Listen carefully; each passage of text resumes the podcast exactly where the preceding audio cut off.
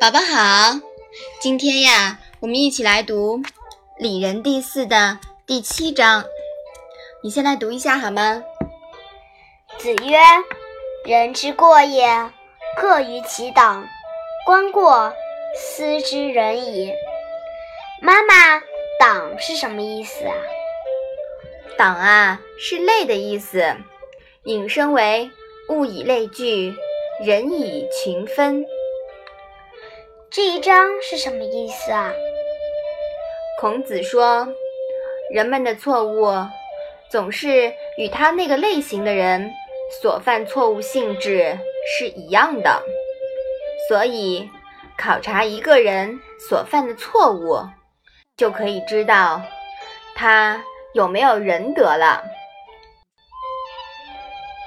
物以类聚，人以群分。这一章啊。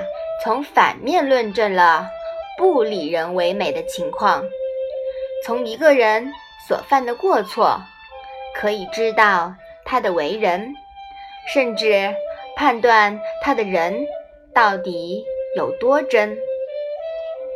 人有过亦有功，孔子却不说“关公斯之仁矣”，因为功是人所贪图的。未必见真情，而过失呢，则是人应避免却没避成的。从过失的原因中，往往可见真情。仁者待人接物，无非执其两端，取其中。这两端是为人的上限与下限。人人之过呀。只是偏离至善之处，而不仁者之过呢，就在两端之外了。也就是说，为人处事没有底线了。宝宝，你明白了吗？明白了。嗯，好，我们把这一章复习一下。子曰：“人之过也，各于其党。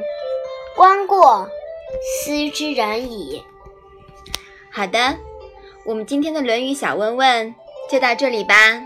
谢谢妈妈。